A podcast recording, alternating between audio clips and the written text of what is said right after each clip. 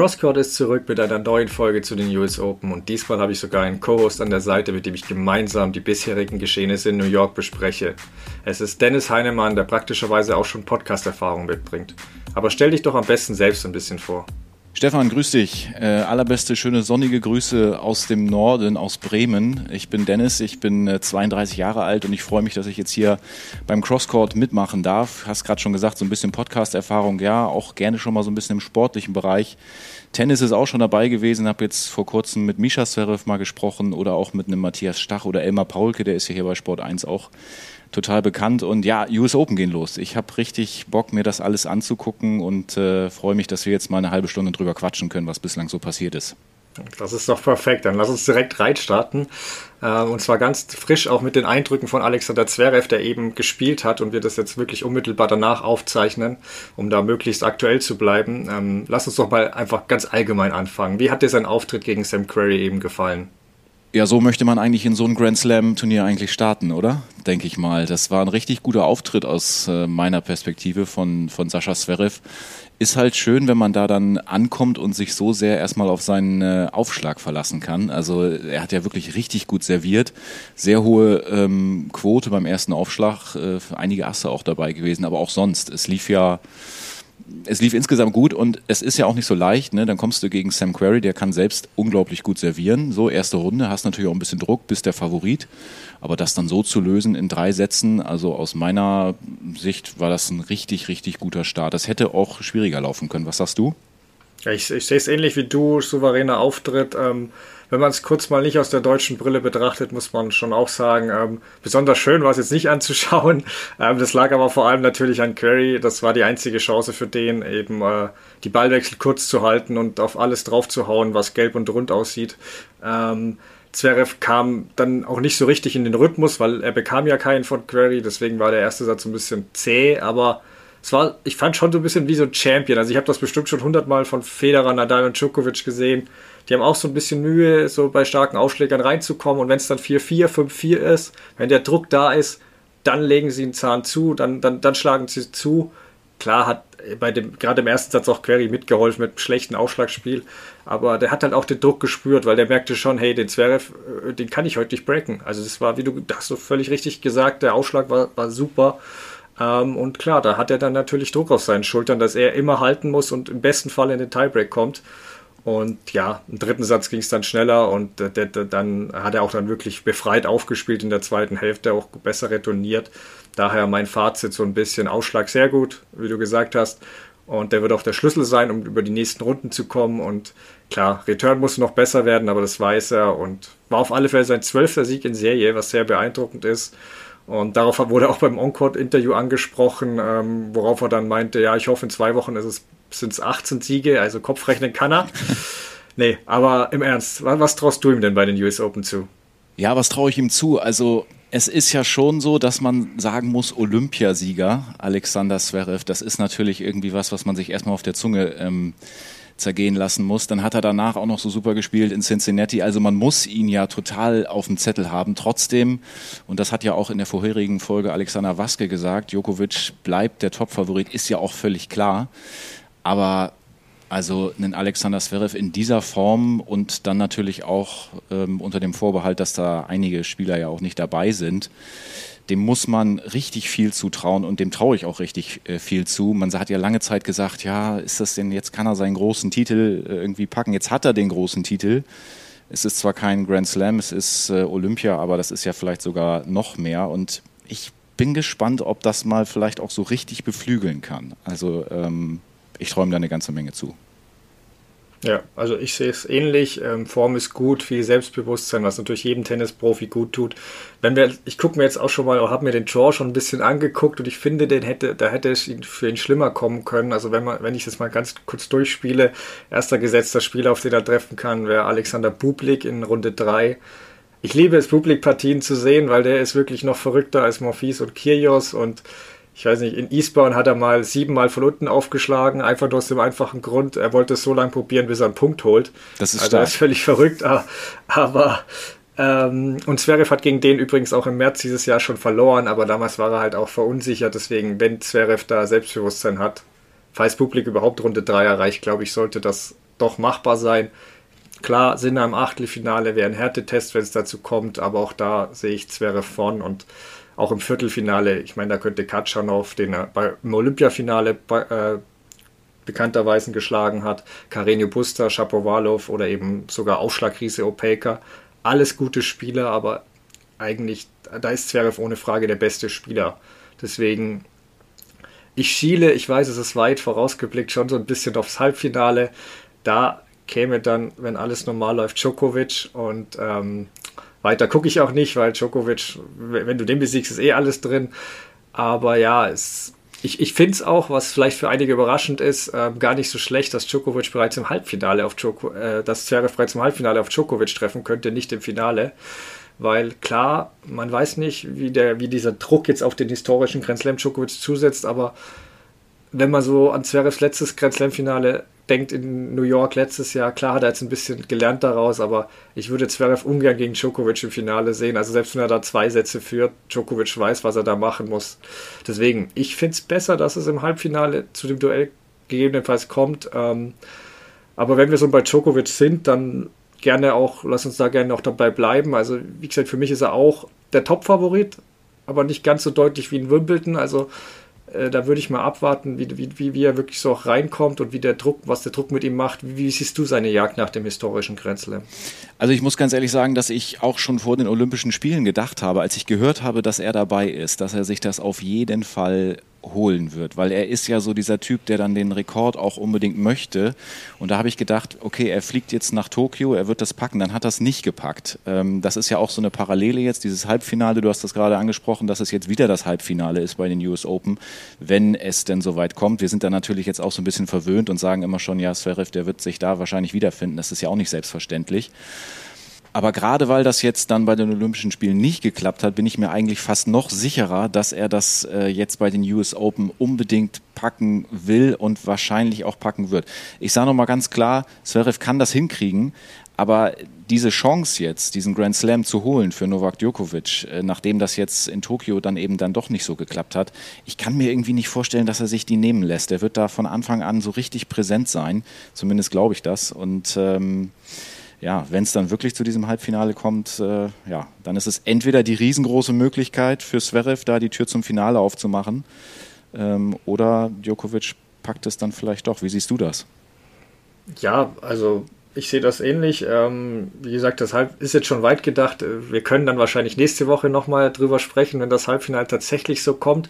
Aber zu Djokovic ähm, bei den US Open war er echt nicht. Äh, ganz so dominant wie bei den anderen Grand Slams in den letzten Jahren. Deswegen ähm, mal sehen, ob das Publikum da auf seine Seite springt und ihm wirklich ja, hilft oder doch viele Federer und Nadal-Fans dabei sind, weil die Amis sind schon ein bisschen die Stufe über den Australiern und selbst die haben es ja schon geschafft, äh, da ihm unter die Haut zu fahren. Ähm, deswegen, ich bin mal gespannt, wie der Druck da wirklich auf ihn lastet, auf Djokovic und ähm, weshalb er da, ich glaube, dass der eh schon bis zur Grenze angespannt ist. Ähm, deswegen, das kommt darauf an, wie sehr er getestet wird. Also ich sehe, wenn es dazu kommt, schon eine Chance für, Djoko, äh, für Zverev gegen Djokovic, aber mal abwarten.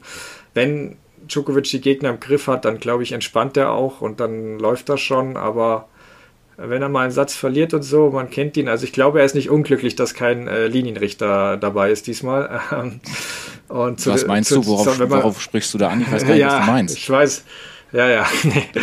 Nein, ich glaube, ich glaube, er hat auch daraus gelernt, aber er weiß selbst und sagt ja auch selbst, dass er diese Emotionen, er kann sie nicht immer kontrollieren. Deswegen so ein, so ein Outburst, so ein Ausbruch kann immer wieder passieren, das weiß er auch. Deswegen ist es durchaus nicht, nicht, nicht schlecht für ihn, wenn da nichts in der Nähe ist. Dann ähm, zu den anderen Favoriten, wenn wir darauf blicken, ähm, Medvedev war ja sehr souverän in Runde 1. Also der hat sich offenbar von dem Ka äh, Kamerazusammenstoß in Cincinnati erholt, ähm, weil bis dahin sah für mich, also vor den US Open so aus, als wäre er der, wo wirklich Djokovic am gefährlichsten wird. Also mit Vedev auf Hartplatz kann auch richtig, richtig gut spielen. Absolut. Mein Rublev, ja. Rublev ist auch noch so ein Kandidat, ähm, der hat jetzt den Aufschlag riesen Karlovic, der mit 42 Jahren noch im Feld war, was auch eine coole Story ist, besiegt. Ähm, wobei ich Rublev zwar für gut halte, aber ähm, für mich ist er eher so ein David Ferrer, möchte ich sagen, was gar nicht negativ klingen soll, aber eher so Viertelfinale, Halbfinale und ja, wenn der Draw mal aufgeht, dann ist vielleicht irgendwann auch ein Finale drin, aber ich sehe ihn momentan nicht als Grand Slam-Sieger.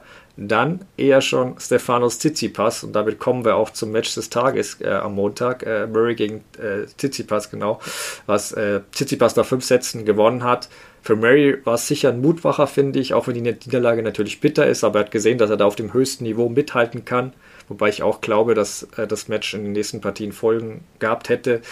Ärgerlich war eben der zweite Satz, als er wirklich Satzbälle hatte und dann aber in seinen Schuhen geschwommen ist. So viel Schweiß war da drin und wirklich wegrutschte und er kein anderes Paar dabei hatte. Also das war schon so, es trafen nicht alle Prognosen von mir, von mir in Schwarze gestern. Da komme ich später noch zu einer, aber vor dem Tiebreak des zweiten Satzes habe ich schon gesagt, ja, okay, also Murray muss den gewinnen, sonst verliert er das Match. Und ja, war dann auch leider so und Klar, dann war noch diese Riesenkontroverse im fünften Satz, aber bevor wir dazu kommen, erstmal von dir, wie, wie, wie, was hast du gedacht, dass du die Auslosung gesehen hast und wie, wie bewertest du das Match? Also, äh, Stefan, mal ehrlich, dieses Match, vier Stunden, 50 Minuten fast, von einem Andy Murray mit einem künstlichen Hüftgelenk. Ich muss da immer noch an seine, äh, an diese Dokumentation denken, ja. die es von ihm da gibt, ähm, wie wie er immer wieder zeigt, wie er sich da zurückfighten will. Ne? Und äh, erst im Krankenhaus liegt er da und jetzt sieht man ihn dann gegen Tsitsipas, der ja so viele Jahre jünger ist, dann und dann fightet er sich da so und ist voll drin im Match und ja, die Chancen im zweiten Satz hast du gerade schon angesprochen.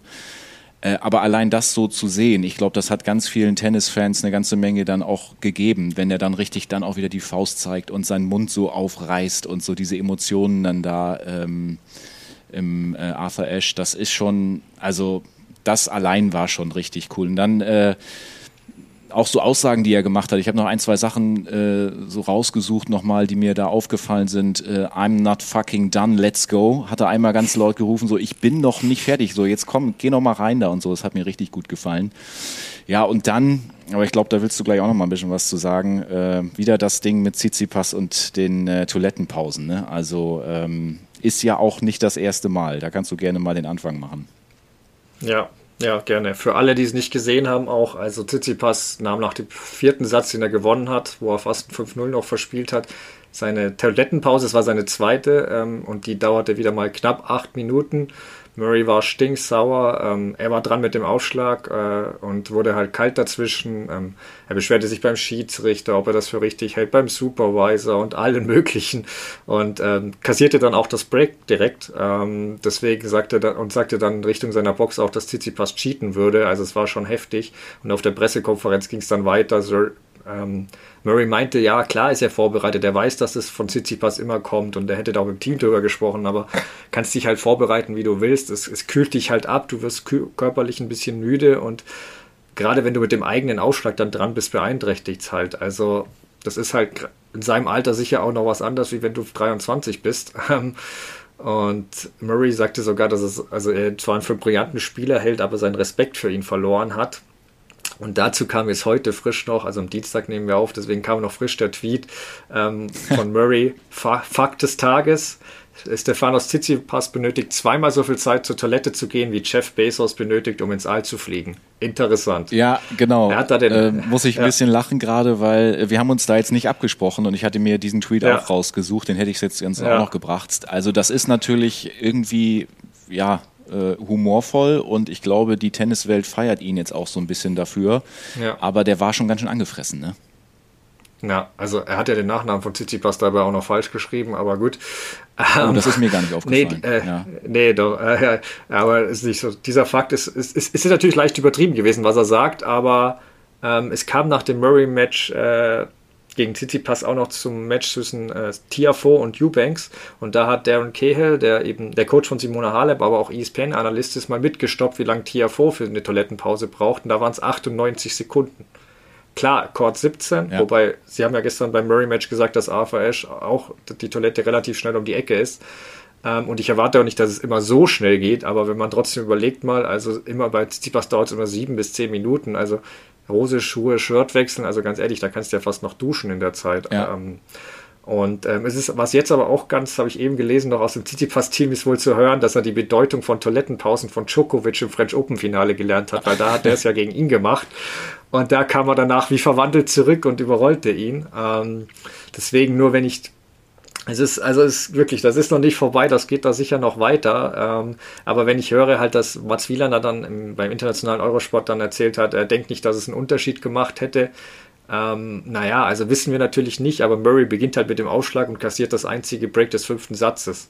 Also können wir jetzt, also wir wissen es nicht, aber es kann schon einen Unterschied gemacht haben. Und bei Zverev gab es in Cincinnati ja schon die Aufregung, ähm, wo Zverev ihm noch unterstellte, dass er mit dem Handy mit, dem, äh, mit seinem Dad textet, also äh, Tsitsipas, weil der Dad ist ja auch der Coach von ihm. Genau. Ähm, und man sah dann auch den Dad fröhlich auf dem Handy mittippen. Also es ist natürlich alles nur Vermutungen, Tsitsipas streitet das ab, aber das wäre dann wirklich Cheating. Ich meine, ich habe ja da auch mit Alexander Waske letzte Woche diskutiert, wenn, dann müsste man halt wirklich Coaching dann erlauben, wozu Tsipas ja eh der größte Befürworter davon ist.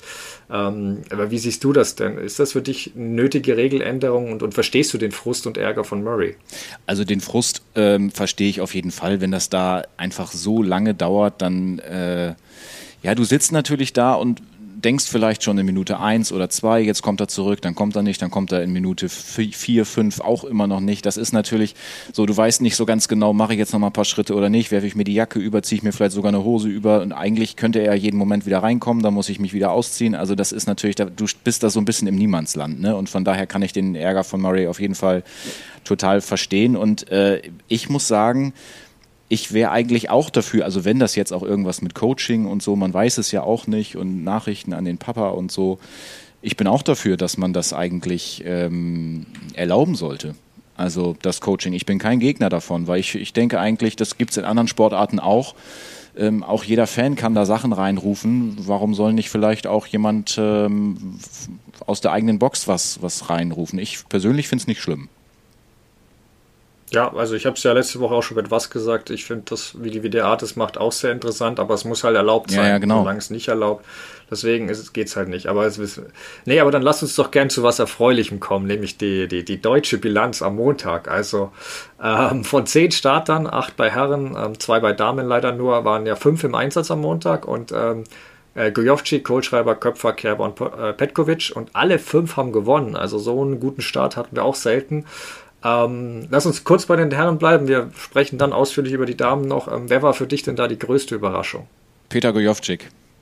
Also das ja. war natürlich gegen Ugo äh, Umbert, da das war wirklich richtig schön. Vor allen Dingen auch äh, das Interview, was er danach dann gegeben hat. Also er hat ja in fünf Sätzen gewonnen und äh, war ja schon auf dem Papier Außenseiter, das muss man ja sagen ähm, hat danach ein ganz tolles On-Court-Interview gegeben, wo er seinen Emotionen und seinen Gedanken auch freien Lauf gelassen hat und auch sowas gesagt hat wie, das war einfach geil und jetzt steht er hier äh, in der zweiten Runde. Äh, übrigens, auch das ist ja ganz interessant, die haben ja auch die Preisgeldstruktur nochmal so ein bisschen verändert. Ne? Ich glaube, der Sieger kriegt ein bisschen weniger, insgesamt gibt es aber mehr und das wird dann auch mehr auf die ersten und zweiten Runden und so umgelegt. Auch das ist ja irgendwie zum Beispiel für einen Peter Gojovcik echt äh, gut, denke ich mal. Äh, also für diese Leute, die sonst da nicht so viel von profitieren. Ja, und dann gab es noch eine ganz interessante Story da im ersten Satz, den er ja deutlich verloren hat. Ähm, da war er, glaube ich, mit dem Kopf auch vielleicht immer ein bisschen bei der Schiedsrichterin. Das habe ich gesehen. Äh, die hat nämlich einfach es nicht hinbekommen, seinen Namen richtig auszusprechen. Ja.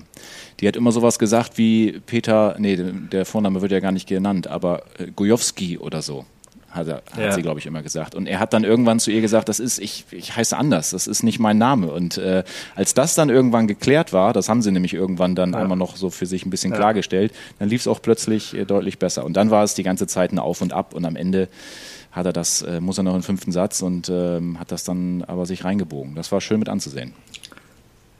Das Lustigste ist ja daran auch, es gibt ein Video, wenn du auf YouTube suchst, da wird darüber sogar Witze gemacht, weil es gibt zwei Minuten wieder, wo die, ich weiß gar nicht welches, war es Delray Beach, irgendein Turnier, wo danach gefragt wird, ähm, Zuschauer werden von der Moderatorin gefragt, wie man denn den Namen Peter Gojovcik, wie sie ihn aussprechen würde. Und alle sprechen ihn halt fröhlich falsch auf. Und am Ende ist halt auch noch er zu sehen, wie es, wie es erklärt, wie es richtig ausgesprochen wird. Also es gibt sogar extra ein Video zu seinem Namen.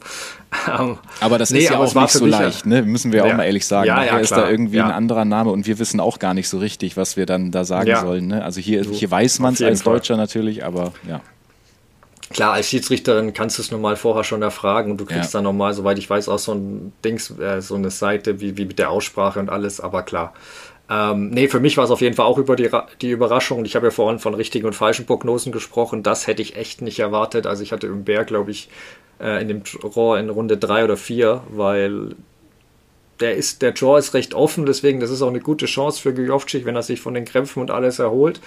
Also da bin ich echt gespannt. Ähm, Köpfer hat mich auch sehr gefreut, aber ehrlich gesagt habe ich erwartet.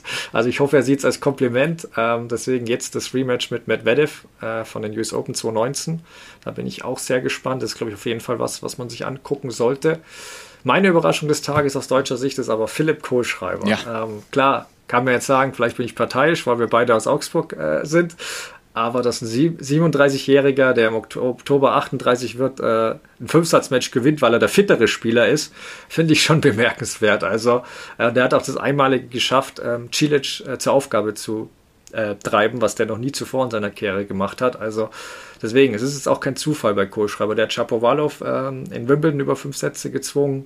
Äh, French Open hat er Runde 3 erreicht. Also das, ich finde das schon bewundernswert, was der jetzt noch wirklich da in, auf seinen alten Tagen sozusagen da veranstaltet. Spätsommer, passend ähm, zur Jahreszeit. Ja, absolut. Nee, aber dann äh, lass uns doch gern zu den Damen kommen. Die waren ja auch erfreulich, wenn auch das ein bisschen auf der Kippe stand. Darf ich noch eine ähm, Sache sagen? Ja, gerne. Fällt mir gerade noch ein, weil wir gerade noch so übers Alter gesprochen haben. Es passt hier einfach gut hin. Feliciano Lopez wird bald ja. 40 Jahre alt und da habe ich auch noch einen schönen Fact mhm. äh, gelesen. Ja. Der hat 78 Grand äh, Slams in Folge gespielt seit den French Open 2002. Das muss man sich mal vorstellen, ohne irgendwo abzusagen. Das möchte ich einfach nur noch mal mit reingeben. 78 in Folge, das ist eine ganze Menge, würde ich sagen. Jetzt können wir sehr gerne zu den Damen kommen.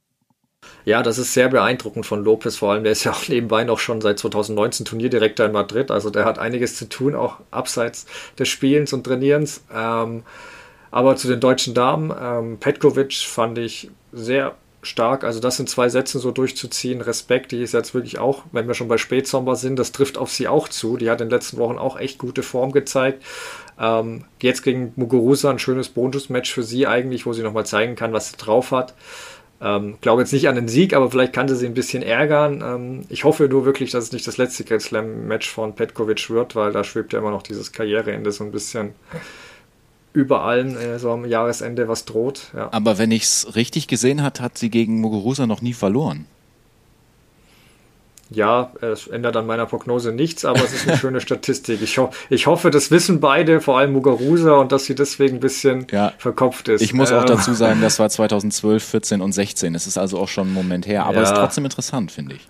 Nee, das ist auf jeden Fall. Also klar, so eine Bilanz kann schon einem helfen. Auch dass, wenn man das Gefühl hat, auch man liegt, man liegt, also eine Gegnerin liegt einem oder eben, dass die andere das Gefühl hat, hm, die liegt mir gar nicht. Also ich, ich würde ein Dreisatzmatch nicht ausschließen. Muguruza war in Runde 1 gegen Vekic auch nicht sonderlich souverän. Also lass uns mal gucken, ähm, was passiert. Aber zu Kerber, puh, ja, gut gekämpft. Ähm, ehrlicherweise aber auch ein bisschen Schwein gehabt, weil Jastremska hat am Ende auch wirklich Nerven gezeigt beim eigenen Aufschlag, als er zum Match ausservierte. Also war zu erwarten, dass es unangenehm werden wird. Äh, Jastremka hat wirklich unglaubliche Power und äh, vor ihrer Dopingsperre, die ist ja inzwischen aufgehoben und äh, da sie von einer bewussten Doping-Einnahme freigesprochen wurde, aber jedenfalls vor der Sperre, ich hatte die wirklich ähm, getippt als Durchstarterin 2021, weil ich halt an sich viel von ihr, okay. aber jetzt fehlt ihr natürlich selbst, jegliches Selbstbewusstsein, Matchpraxis, jegliche Konstanz. Ähm, und es war dann auch zu sehen am Ende. Also ich hätte, ich hätte es schon vorher erwartet, aber am Ende hat sie dann doch ein bisschen so die Nerven, Nervenflatter ein bisschen gekriegt. Und die jetzige Kerber, die Kerber vom Anfang des Jahres, äh, zu Beginn des Jahres jetzt wahrscheinlich noch verloren, aber die jetzige Kerber beißt und bleibt wirklich dran. Das hat Cincinnati schon bewiesen.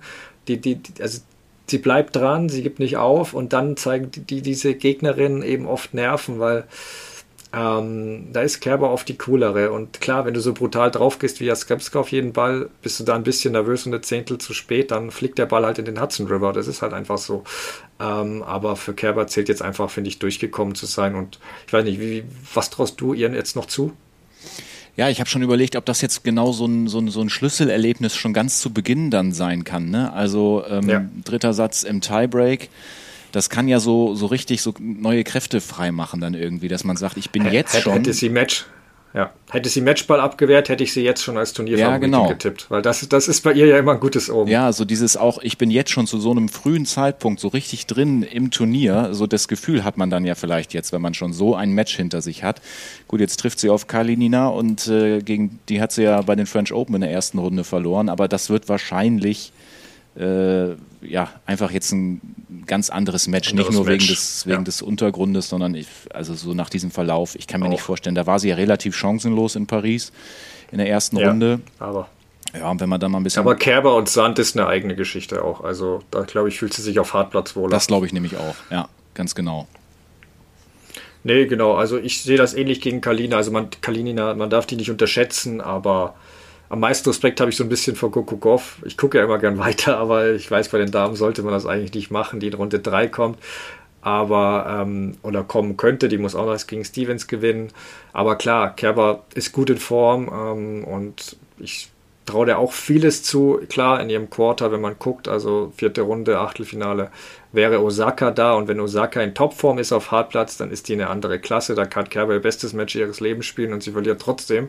Da gibt es, glaube ich, wenig zu rütteln, weil Kerber hat da, äh, Osaka hat da wirklich ein anderes Level. Also für mich ist wenn sie ihr bestes Tennis spielt auf Hartplatz, auch besser als jeder andere im Feld, auch als Barty. Aber wie bekanntlich ähm, kämpft Osaka ja gerade leider mit mentalen Problemen, was die sicher auch belastbar und dann eher schlagbar macht, ähm, weil sie nicht ganz so gefestigt ist. Wobei sie jetzt gestern in Runde 1 bzw. heute Nacht gut aussah. Also mal abwarten. Deswegen, ich halte Barty für die Turnierfavorite. Aber klar, bei den Damen ist immer alles möglich. Wenn der Osaka in Schwung kommt oder es gibt auch Sabalenka und so weiter. Also könntest 20 Namen nennen, ja. finde ich. Ich meine, wie sieht es bei dir aus? Willst, willst du dich schon aus dem Fenster lehnen oder bist du auch noch so? Also ähm, ich will mich eigentlich auch nicht so richtig aus dem Fenster lehnen und du fragst mich jetzt, ich hätte auch Barty gesagt, aber das ist natürlich jetzt auch so ja. mit die einfachste Antwort, die man so geben kann. Ne? Ja, Gerade auch, klar. was da jetzt um Osaka um alles los gewesen ist. Ähm, ich ich traue mich nicht so richtig, schon viel mehr zu sagen, aber vielleicht äh, oder sehr wahrscheinlich ja. sprechen wir dann ja nochmal ein weiteres Mal und dann ähm, sind wir ja. da, glaube ich, schon einen deutlichen Schritt weiter und können das ein bisschen genauer abzeichnen. Also nächste Woche werde ich dann schon einen Tipp verlangen oder auch abgeben. Ähm, da, soll, da ist dann vielleicht schon ein bisschen mehr klar, wie, sieht's jetzt auch um, wie steht es jetzt auch um Osaka und so weiter. Ähm, genau, dann lass uns eine Sache noch zum Abschluss besprechen, weil bei der letzten Folge stand ja schon fest, dass Nadal, Federer und Team fehlen bei den Herren. Jetzt danach haben auch noch ähm, Serena Williams und Venus, Venus abgesagt. Ähm, ich glaube, das erste Mal seit 96 oder so, dass bei einem Grand Slam weder Nadal, Federer noch Serena dabei sind. Ähm, wie, wie, bewertest du das? Trübt das für dich die Stimmung? Und glaubst du, wir werden die alle drei nochmal zusammen in einem Grand Slam Draw überhaupt sehen? Also, weil du die Stimmung ansprichst in Bezug jetzt auf dieses Turnier, Jein. Also ich habe Bilder gesehen, die Anlage ist ja total voll. Die wollten ja erst niemanden testen und wollten alle reinlassen. Jetzt haben sie zum Glück gesagt, doch mit Test, äh, weil da sonst wäre das, glaube ich, eine ganz heikle Sache gewesen. Also ich glaube, Stimmung auf der Anlage wird eine ganze Menge da sein. Äh, ich glaube, die Leute sind richtig froh, da äh, in Flushing Meadows wieder die Bälle fliegen zu sehen. Das denke ich schon. Und zu der anderen Frage, ob wir die alle nochmal zusammen im Draw sehen. Ähm, also es ist so schwer zu sagen. Ne? Das Knie von Federer, der Fuß von Nadal. Ähm, also alle werden mit Sicherheit versuchen, selbst wenn es Richtung irgendwie Verabschiedung geht, auch bei den großen Turnieren nochmal Tschüss zu sagen. Jetzt im schlechtesten Fall. Ne? Also ob sie jetzt wirklich nochmal, ja, so Nadal vielleicht sagt, ich, ich gehe jetzt nochmal in Paris irgendwie voll drauf, das ist mein Fokus, ähm, das dann am ehesten. Alle zusammen, ich sag mal ja, selbst dann, wenn es vielleicht bei einem von denen dann so eine Art Abschied ist. Das ist sehr optimistisch. Ich hoffe, du hast recht. Ich würde, ich würde dagegen halten, dass alle drei zumindest zusammen sind, aber ich hoffe, dass wir alle drei nochmal sehen. Ähm, also wie du sagst, bei Nadal glaube ich auch, äh, sehe ich am ehesten auch noch, dass er realistische Chancen hat, bei French Open oder so, dass er da auch nochmal wirklich sogar einen Titel holen könnte. Könnte ist die Betonung, aber ähm, also Federer und Serena, ich hoffe, dass sie nochmal zurückkehren. Da ist wirklich beides offen, finde ich. Also da würde ich mich nicht festlegen wollen. Serena erholt sich inzwischen deutlich langsamer als früher. Ähm, klar, eventuell findet sie nochmal die Form und greift in Australien nochmal an. Ich glaube, Roger ist Australien eh kein Thema. Da ist wirklich Wimbledon nochmal als letztes Ziel. Ähm, aber ja, wird man, wird man sehen, ob, ob da wirklich nochmal, also alle drei gleichzeitig würde mich wundern. Ich glaube, die verteilen sich irgendwie, aber mal gucken. Jeder auf seinen Lieblingsgrenzslam nochmal. Ähm, genau.